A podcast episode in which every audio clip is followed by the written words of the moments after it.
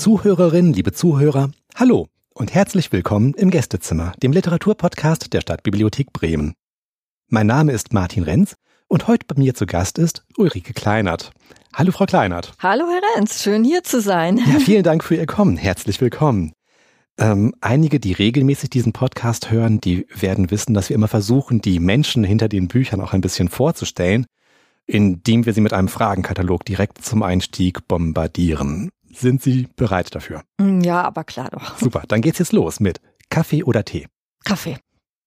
Ist das Glas halb leer oder halb voll? Das ist bei mir beides, weil ähm, ich finde, dass Traurigkeit oder auch mal, ja, so sich runterziehen lassen, genau dazugehört. Sonst spüre ich ja nicht mehr, wie fröhlich ich sein kann und wie toll das ist. Und Hauptsache, es ist ein Glas auf dem Tisch und es ist Wasser drin. Das ist doch das Wichtigste. Super, total überzeugend. Lerche oder Nachtigall? Äh, die Lerche. Thriller oder Liebe? dann nehme ich die Liebe, weil ich, äh, wenn es zu gruselig ist und ich gucke mir schon Thriller an, dann ziehe ich immer die Wolldecke über den Kopf und will das gar nicht sehen, gar nicht haben. Faust oder Mephisto? Ähm, ja, irgendwie so ein bisschen muss ja beides auch da sein, ne? Also finde ich schon. Der ja. eine kann nicht ohne den anderen. Nee, ne? der ja. kann nicht ohne den anderen. Das spürt man ja auch nicht mehr, wenn man das eine und das andere nicht hat. Also es geht so ein bisschen in Richtung sowohl als auch hier, ne? Nicht immer. Nee, nee. Okay. Bleistift und oder Schreibmaschine? Äh, ich nehme den Bleistift, damit schreibe ich nämlich immer zuerst und dann tippe ich es auf dem PC. Was soll ich dann noch mit der Schreibmaschine? Und wie läuft das dann? Spontan oder mit Plan? Also das läuft erstmal spontan und dann wird daraus ein Plan. Also es braucht immer den Impuls, irgendwas zu sehen und dann tickt was in mir an. Mhm. Ne? So, es wird so ein Mhm. bisschen nicht nach immer so angetriggert. Und dann muss es aber eine gute Form bekommen und das ist Handwerk und das ist auch ein Plan. Leipzig oder Frankfurt?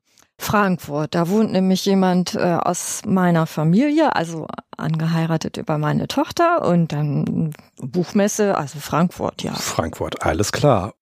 Werder oder Bayern? Auf alle Fälle Werder. Ich zitter mit. Super, diese klare Antwort, die höre ich hier immer gern. Und zuletzt, wenn ich gerade keinen Podcast aufnehme, dann Ja, dann arbeite ich an meinen Kurzgeschichten und ja, ich deutet sich so ein bisschen an, dass die auch ähm, ja veröffentlicht werden könnten. Mal sehen. Ähm, ich denke über meinen Roman nach, den noch niemand veröffentlichen will. Und arbeite an einer Lesung, die hoffentlich gemeinsam mit einer Schauspielerin demnächst mal stattfinden kann, wenn wir das überhaupt wieder machen dürfen. Ich hoffe doch. Und sonst gehe ich in meinen Garten und spazieren und freue mich über das Leben und die Liebe zu meinem Mann. schön. Das klingt ja auch, als hätten Sie da einiges in der Pipeline. Ähm, haben Sie uns denn einiges aus dieser Pipeline heute auch mitgebracht? Aus der Pipeline habe ich Pipeline habe ich nur eine einzige Geschichte mitgebracht. Und ansonsten habe ich noch äh, meine älteren Bücher gewählt, weil ähm, in dem einen ganz viele Gedichte sind, die von meiner Liebe zu unserer Stadt kunden. Und ja, dann noch aus dem Buch Vier Stufen, das ich gemacht habe vor etwas über fünf Jahren, Mhm. habe ich auch eine Geschichte mitgebracht und die geht um die Liebe. Wir hatten ja die Liebe als Thema. Das passt doch. Womit geht's denn los? Es geht los mit den Gedichten. Dann fange ich einfach mal an. Ja, gerne. Frühlingszwiebeln. Auf der Brücke überm Tiefer Flohmarkt. Taschen, Tücher, Bücher. Eine Frau mit altem Gesicht. Haar unterm Tuch, gewickelt in ein buntes Kleid, einen roten Rock. Frühlingszwiebeln zwischen den hockenden Schenkeln, Frühlingszwiebeln duftend. Erde an den zarten Wurzeln. Sie schützt sie mit ihren Armen, flüstert in die klackenden Schritte der Vorbeieilenden in der ihr eigenen Sprache ihren Namen, wiegt sie zärtlich in ihrem Schoß. Jedes Mal, wenn sie gegen Geld ein Bund weggibt, schaut sie ihnen nach, wie einem Geliebten, der sie verlässt. Jetzt geht es ein bisschen nur mit Blättern, weil Bücher sind manchmal störrisch und wollen sich nicht öffnen. Aber jetzt hab ich's. Überm Kreisel. Ein Fahrrad. Hoch oben das Hinterrad ragt in den Wind im siebten Stock. Besieht es sich die Wolken. Unter sich das Rauschen der Autos. Lehnt den Sattel an seinen Nachbarn den Balkonstuhl. Reckt den Lenker hochmütig über das Balkongitter. Über den Niederungen des Kreisels Remberti. Stadtkonzert. Er spielt und spielt.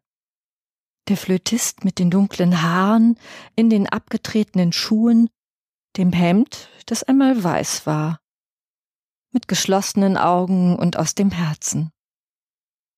Er spielt und spielt in der neuen Einkaufspassage, die seinen Füßen und der Blechdose für die hingeworfenen Münzen ein kurzes Asyl bietet.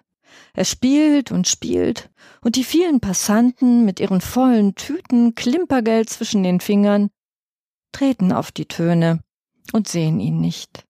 Die Augen fest geschlossen, dass die Schaufenster ihn nicht blenden, lässt er die Melodien auf das Pflaster fallen und spielt und spielt.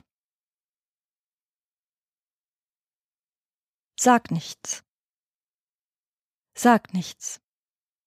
Lass ihn einen Moment in der Luft stehen. Gib ihm Zeit, bei dir anzukommen. Nimm ihn behutsam auf. Lass ihn auf der Zunge liegen. Diesen schutzlosen, flüchtigen, gewichtigen Satz. Ich liebe dich. Schön. Ich glaube zumindest die Bremerinnen und Bremer, die zuhören, die werden ihre Stadt auch an der einen oder anderen Stelle wiedererkannt haben. Ähm, was ich die ganze Zeit sehen konnte, was unsere Zuhörerinnen und Zuhörer aber leider nicht sehen, ähm, Ulrike Kleinert hat gerade aus einem Gedichtband vorgelesen, der natürlich dann entsprechend auch heißt Die Stadt, die Zeit und die Liebe. Erschien im Geest Verlag. Ist es noch erhältlich? Ja, gerade so noch. Gerade so noch. Also schnell sein muss man, wenn man den noch mhm. haben möchte. Prima. Was ja. kommt jetzt? Jetzt kommt auch ein Ort, den die eine oder der andere Bremer, Bremerin auch vielleicht erkennen können, wenn sie äh, zwischen der Neustadt und Grolland wohnen. Die Geschichte heißt Auf der Brücke. Das ist ein kurzer Text. Jeden Tag fuhr sie die gleiche Strecke. Es war ihr Weg zur Arbeit am Flughafen. Ein Weg fern des dröhnenden morgendlichen Verkehrs, über Deiche, zwischen Parzellen und durch kleine Siedlungen. Jeden Tag tauchte sie, bevor die Räume ihres Büros sie verschluckten, in die verschiedensten Wetterlagen ein, in Regen, Nebel, Kälte oder Sonnenschein. Sie liebte Tage mit schlechtem Wetter, an denen sie kaum jemanden traf, weil sie ihr das Gefühl vermittelten, den Morgen ganz für sich allein zu haben. Nur durch Glätte oder Schneefall ließ sie sich vom Radfahren abhalten. Die Brücke lag auf dem ersten Stück ihrer Fahrt, eine Holzbrücke, die sich über einen träge fließenden kleinen Fluss die Ort umspannte. Jedes Mal, wenn sie die Brücke erreicht hatte, hörte sie ein Klappern unter sich. Es entstand, wenn die Räder ihres Fahrrads über die Metallschienen glitten, die den Übergang zwischen dem Asphalt des Weges und den Holzbohlen der Brücke bildeten. Dieses Geräusch pflanzte sich in den Beginn ihrer Tage, und sie war so daran gewöhnt, dass sie sein Guten Morgen neben sich nicht hörte. Er war ein kleiner, schlanker Mann, der den Kopf zur Seite neigte und sie im Vorbeiradeln anschaute, aber sie nahm es nicht wirklich wahr. An diesem Tag war der Morgen sehr klar und hell, das Bild seines ihr zugewandten Gesichts blieb wie ein kleiner Strahl in ihren Gedanken.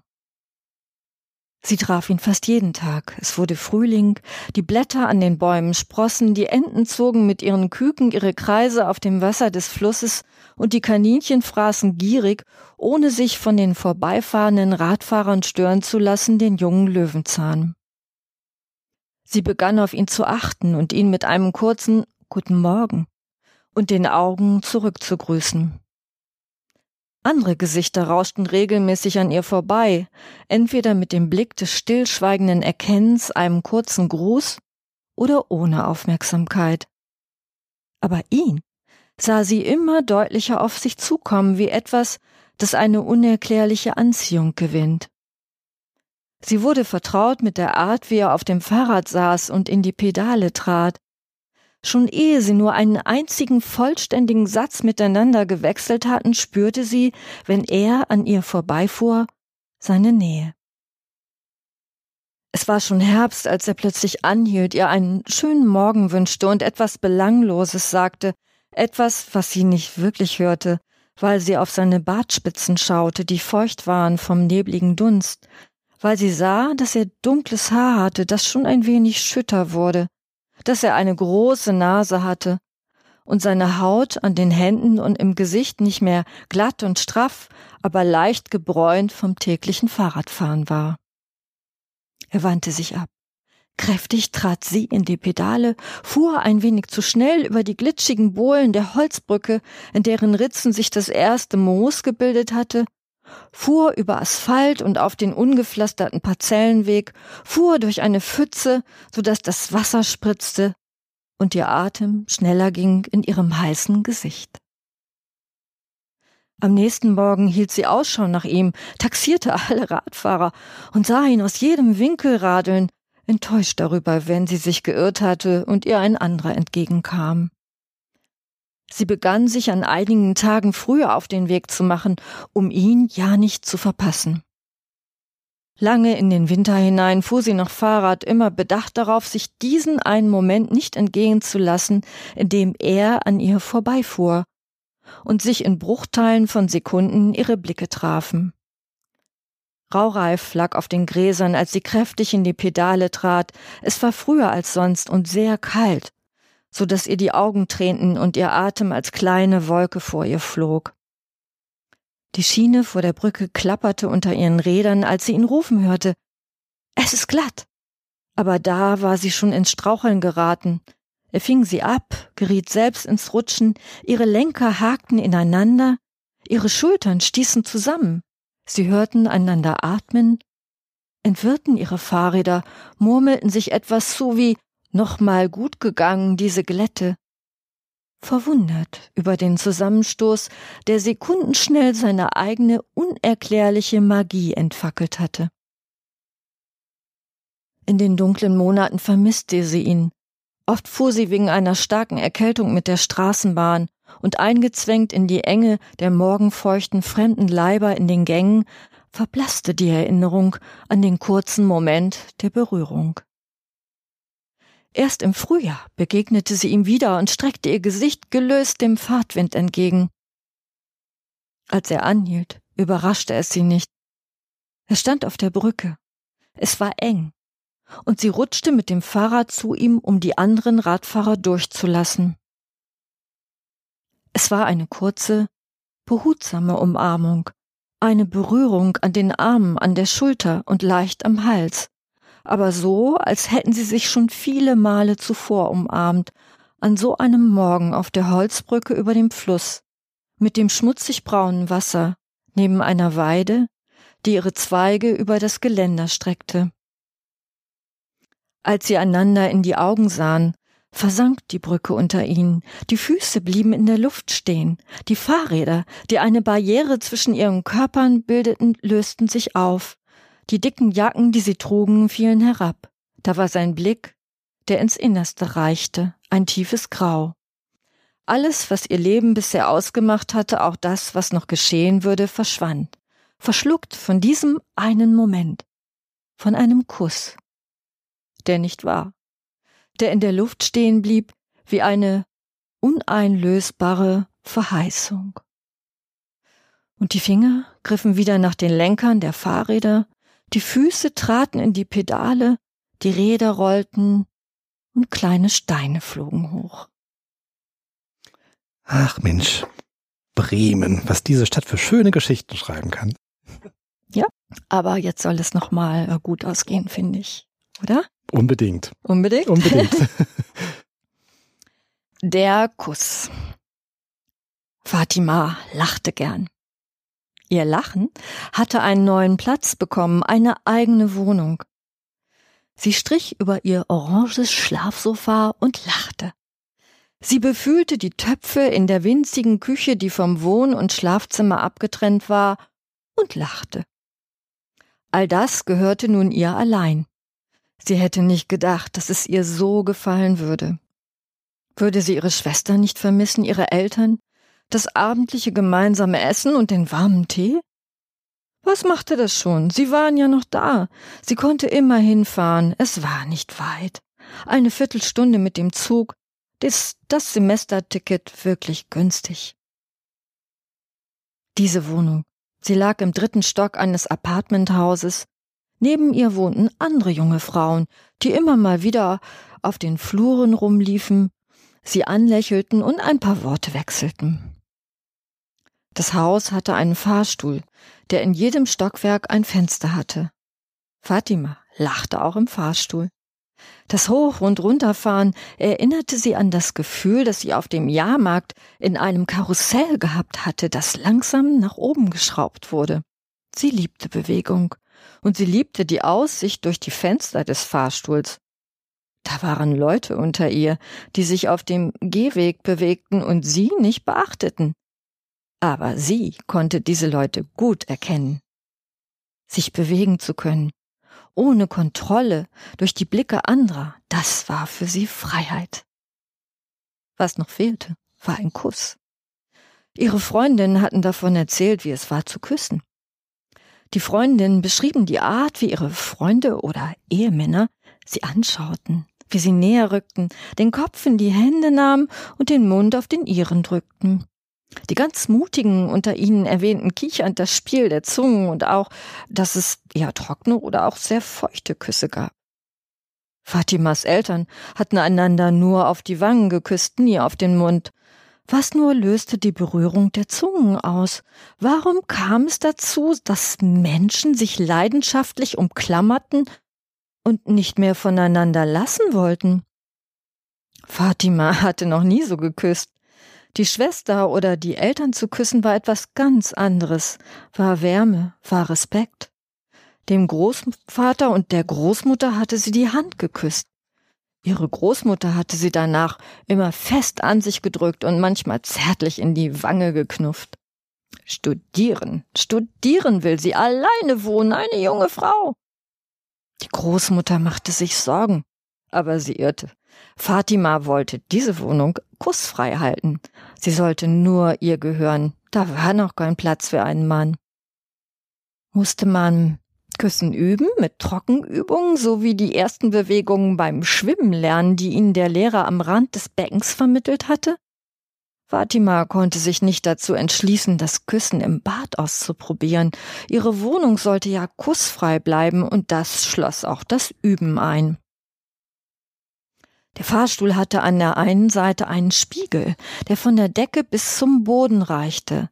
Dort, ja dort würde sie ausprobieren, wie ihr Mund beim Küssen aussah und wie sich die Vorstellung, jemand zu küssen, anfühlte. Sie fuhr runter und wieder rauf. Sie spitzte die Lippen und schmatzte in die Luft. Wieder musste sie lachen. Es sah komisch aus. Dann öffnete sie den Mund und spielte mit der Zunge. Ihre Zunge hatte sie noch nie aufmerksam betrachtet. Sie war ein ihr fremdes Körperteil, wichtig für die Nahrungsaufnahme und ganz und gar nicht ästhetisch. Sie musste an die Frauen denken, die sich einen Ring oder einen Stecker in die Zunge piercen ließen. Wurde eine Zunge durch so ein Schmuckstück schöner? Störte das beim Küssen oder forderte es heraus? Immer, wenn sie mit dem Fahrstuhl fuhr, küsste sie die Luft. Sie spielte vor dem Spiegel Szenarien durch, legte sich selbst die Hände auf den Rücken, beugte den Kopf mal nach rechts, mal nach links. Was war die beste Position? Sie hatte Gefallen am Übungsküssen gefunden, stellte sich die Münder von Männern vor, die an ihr vorbeigelaufen waren und die sie gern kennengelernt hätte. Aber sie sprach keinen an und keiner sprach sie an. Wieder einmal stand sie vor dem Fahrstuhl, die Lippen schon gespitzt. Als die Tür aufging, stand ein junger Mann vor ihr. Er hatte volle Lippen, die von einem dunklen, sauber geschnittenen Bart umgeben waren. Sie blieben voreinander stehen. Sie versuchte sich vorzustellen, wie es wäre, diesen Mund zu küssen. Würden die Barthaare kitzeln oder gar kratzen? Wie würde er seinen Kopf neigen? Entschuldigung, er sprach sie an. Lassen Sie mich mal durch? Sie erschrak und trat zur Seite. Sie sah ihm nach. Er trug sein lockiges, langes Haar zu einem Pferdeschwanz gebunden, was sie ungewöhnlich fand. Unten an der Klingel fiel ihr ein neuer Name auf. War das sein Name? Immer wenn jetzt der Fahrstuhl kam, hoffte sie, er würde herauskommen und auf sie zugehen. Sie stellte ihre Kussübungen ein. Sie kamen ihr albern vor, kindisch und würden nie das Kribbeln hervorrufen können, von dem ihre Freundin ihr erzählt hatten und von und nach denen sie sich so sehnte. Es verging ein Monat, bis sie ihn vor dem Haus traf. Jan. Er hielt ihr die Hand hin. Fatima. Sie lächelte ihn an. Sie schaute auf seinen, er auf ihren Mund. Es blieb nicht aus. Dann und wann sahen sie einander vor dem Haus im Flur und wenn er oder sie aus dem Fahrstuhl traten. Ihre Gespräche kamen nur langsam in Gang, als Hita hielte eine unerklärliche Scheu sie davon ab, sich zu nahe zu kommen, obwohl sie sich zueinander hingezogen fühlten. Aber trotzdem erfuhren sie nach und nach immer mehr voneinander. Nie betraten sie gemeinsam den Fahrstuhl. Fatima war gerade von einer Freundin gekommen, deren Heirat bevorstand. Sie hatten gescherzt und gelacht. Sie war ganz voll, ganz voll davon. Immer wieder hatten sie sich in den Armen gelegen. Vielleicht lag es an dieser körperlichen Nähe, dass sie ganz gegen ihre Gewohnheit alle Vorsicht vergaß.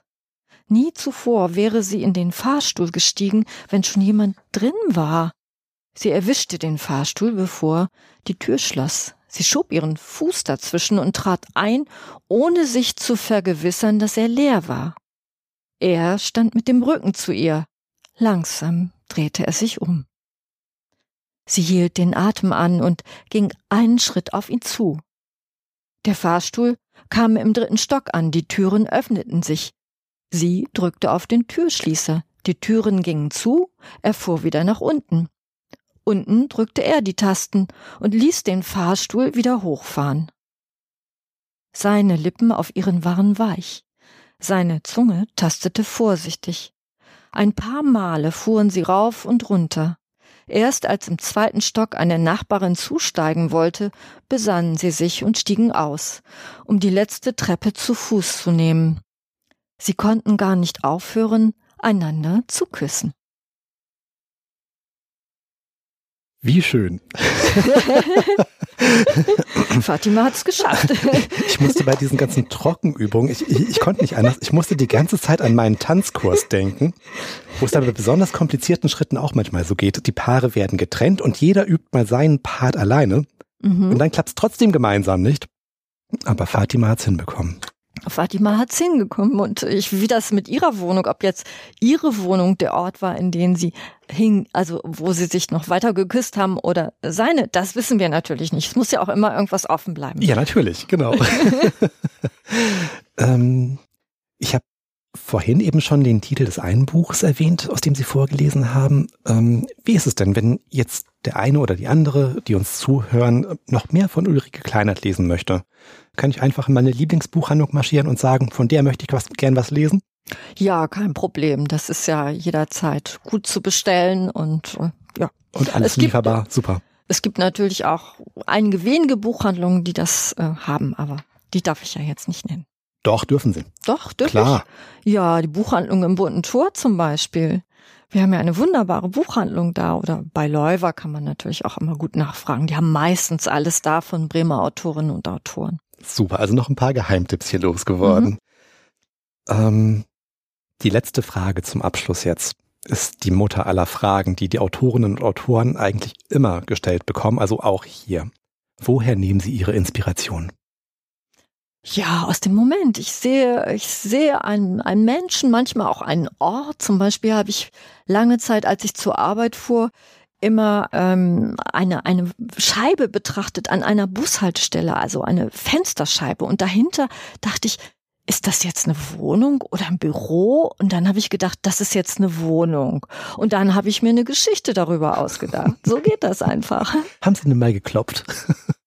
Nee, aber ich habe natürlich reingeguckt. Okay. aber die Geschichte, die ich schreibe, die ist dann wieder ganz anders. Die entsteht dann, also ich setze sozusagen Leute und Erlebnisse in einen Ort ähm, und mixe das. Und daraus wird dann was, so aus diesem Mix. Ne? Schön, prima. Ja. Gut, dann würde ich sagen, das war's für heute aus dem Gästezimmer der Stadtbibliothek Bremen. Ähm, liebe Zuhörerinnen, liebe Zuhörer, wie immer gilt natürlich, wer Feedback geben möchte oder vielleicht sogar loblos werden möchte, das geht alles über unsere Website www.stabi-hb.de slash Gästezimmer. Da gibt's auch Möglichkeiten zur Kontaktaufnahme, falls mal jemand sein oder ihr eigenes Buch hier vorstellen möchte. Das geht natürlich immer, die Tür ist hier immer offen. Vielen Dank fürs Zuhören. Vielen Dank auch an Sie, Frau Kleinert. Schön, dass Sie da waren. Ja, auch vielen Dank. Hm. Und dann ja. auf Wiederhören. Bis jo. zum nächsten Mal. Jo, tschüss. Tschüss.